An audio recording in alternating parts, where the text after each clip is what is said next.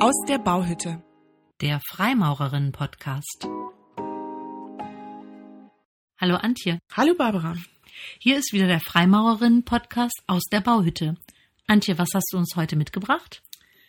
Ich würde gerne mit dir über das Thema Freiheit sprechen. Ich habe hier auf dem Schreibtisch das äh, Essay Die Freiheit, frei zu sein von Hannah Arendt. Ah, Das habe ich immer wieder in den Fingern und denke ganz oft darüber nach, vor allem über die Frage, was Freiheit eigentlich ist und was sie uns bedeutet. Und ähm, Arendt fragt ja auch, wer gibt sie uns und kann man sie einfach wieder so wegnehmen?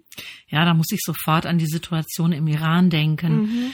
Da sind ganz klar die Frauen nicht frei. Sie müssen das Kopftuch tragen, wollen sie nicht um ihr Leben fürchten müssen. Eine ganz, ganz fürchterliche Situation. Das macht mich richtig betroffen. Also ich finde es ganz schlimm und ich hoffe, dass ähm, das wirklich zu einer grundlegenden Revolution führt, dass die Freiheit voranbringt. Dazu passt ja die äh, Definition von Friedrich Hayek, einem Ökonomen und Philosophen, der sagt, Freiheit ist ein Zustand, in dem ein Mensch nicht dem willkürlichen Zwang durch den Willen eines anderen oder anderer unterworfen ist. Ja, das passt wirklich ganz genau, denn das ist gerade genau der Punkt. Es ist ähm, wirklich die Abwesenheit von Freiheit, die wir beobachten und eben gar nicht das, was wir in Deutschland im Grundgesetz verankert haben, in Artikel 2 Absatz 2. Die Freiheit der Person ist unverletzlich. In diese Rechte darf nur aufgrund eines Gesetzes eingegriffen werden. Ja, das stimmt. Man macht es sich im Alltag gar nicht bewusst, wie wichtig äh, Freiheit ist und auch die gesetzliche Regelung von Freiheit. Freiheit ist ja auch ein zentraler Wert in der Freimaurerei. Mhm. Ja, ich finde, wir sollten mal überlegen, was bedeutet uns die Freiheit überhaupt? Ja, also wir hatten ähm, dieses Thema Freiheit von etwas. Häufig geht es ja um Selbstbestimmung und Selbstverwirklichung, wenn wir heute über Freiheit sprechen, oder? Das ist dann eher so der moderne Freiheitsbegriff. Äh, und da bin ich ja fast, ja nicht direkt beim Selbstoptimierer, aber schon, hab da schon eine starke egoistische Komponente drin, oder? Ja, also diese Gefahr besteht auf jeden Fall, da total aufs falsche Gleis abzubiegen. Ähm, die Freiheit zu etwas hilft uns da vielleicht eher weiter zu überlegen, was können wir tun, was sind unsere Möglichkeiten. Da bist du ja ähm, fast schon ganz klassisch eigentlich auch wieder bei Kant, ne? der ja ähm, mit dem Freiheitsbegriff auch eine moralische Komponente ähm, auflädt und sagt, in deiner Freiheit bist du nicht nur von außen oder von anderen, sondern auch von innen durch dich selber eingeschränkt. Und unfrei bist du auch, ähm, wenn du stets eben ähm, allen Eingebungen des Augenblicks äh, folgst, ja, und immer nur spontane Dinge tust. Äh, Das heißt, es gibt nicht nur die Freiheit von irgendwas, sondern es gibt einfach auch die Freiheit, also es ist auch eine Definition von Freiheit zu sagen, ich habe eine Verpflichtung, etwas zu tun, wozu ich die Freiheit habe, es zu unternehmen. Das heißt, einen vernunftgesteuerten Entscheidungsprozess, den ich dann umsetze, weil ich die Freiheit habe dazu. Das heißt, Handeln aus Freiheit heißt Handeln aus vernünftiger Einsicht. Da folgt ja auch Kants berühmter Begriff für den kategorischen Imperativ.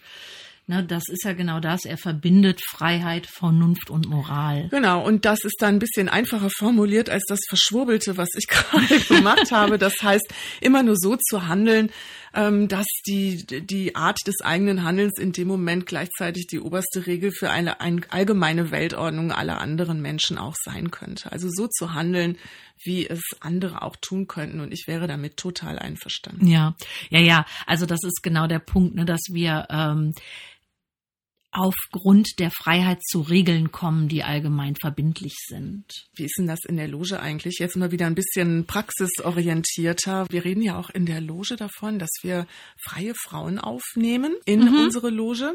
Wer Freimaurerin werden möchte, muss eine freie Frau sein. Wann ist man denn eine freie Frau? Also ich würde sagen, auf jeden Fall sollte man vorurteilsfrei sein, sich zumindest darum bemühen, vorurteilsfrei zu sein und auch frei von Zwängen, Dogmen und Dünkel.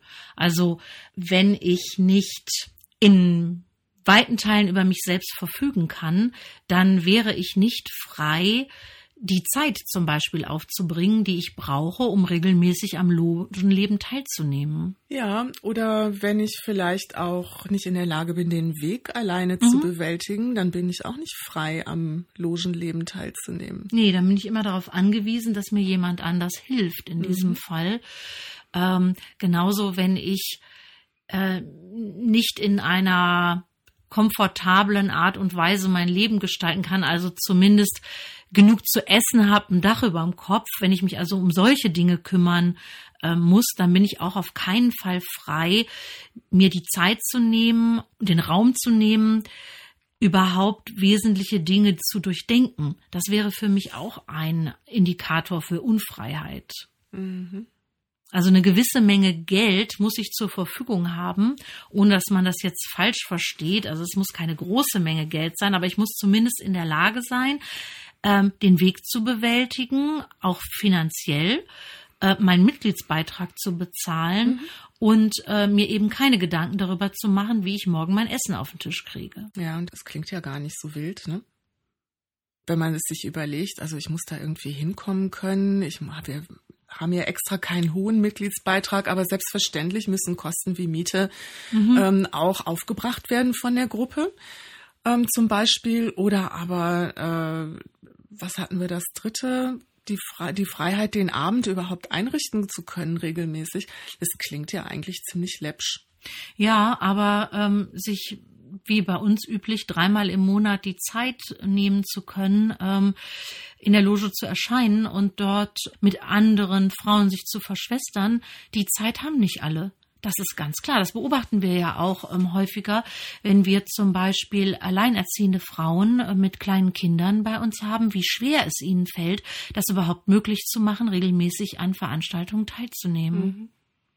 Ja, es gibt ähm, auch in unserem Alltag in einem so freien Land ähm, wie Deutschland gibt es viele Umstände, die in unserem Alltag dazu führen, dass unsere Freiheiten doch eingeschränkt sind. Mhm. Das sind jetzt aber alles so dieses Thema Freiheit von.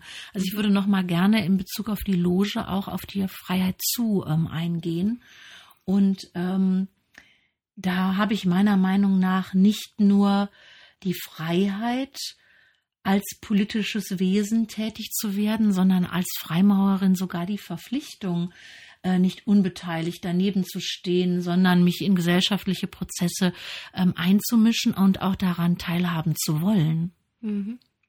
Gemäß dem äh, schönen Satz, kehre niemals der Not und dem Elend den Rücken. Ja, genau.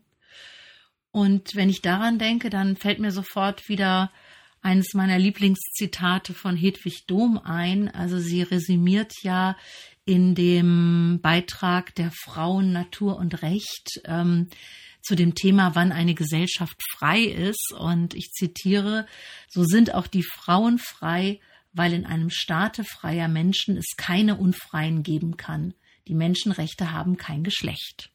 Mm, toller Satz. Und da sind wir natürlich sofort wieder bei den aktuellen Geschehnissen im Iran, ne? bei den Frauen, die ihre Kopftücher äh, abreißen, sie nicht mehr tragen wollen und äh, mit dem Slogan Frau, Leben, Freiheit äh, die Änderung ihrer Verhältnisse skandieren oder fordern. Ja, und ich finde, dazu müssen wir uns verhalten. Also wir müssen wirklich tun, was wir tun können und der Politik das Gefühl geben, sich verhalten zu müssen. Mhm. Und ähm, ich finde, wir können da unterstützen, indem wir uns mit der Problematik beschäftigen, das Ganze wahrnehmen und auch in unsere Umgebung teilen. Auf jeden Fall die Aufmerksamkeit schenken, wahrnehmen und unterstützen zumindest äh, auf diese Art und Weise. Mhm. Ich fand äh, ganz interessant, äh, hast du vielleicht mitgekriegt, dass Joko und Klaas ihren Instagram-Account zwei ähm, iranischen Aktivistinnen äh, geschenkt haben, äh, mit der Bitte, äh, jetzt den, die Kanäle nicht zu entfollowen, sondern äh, weiter zu folgen und dies als Verbreitungsquelle zu nutzen. Was mich daran äh, tatsächlich begeistert, ist dieser unkonventionelle Ansatz, ne? also etwas total Unerwartetes, was äh, mir auch Mut macht, dass die Menschen immer wieder Wege finden, mit neuen Möglichkeiten die Freiheitsbestrebungen überall zu unterstützen. Und ich bin sehr gespannt, was daraus wird. Ja, auf jeden Fall.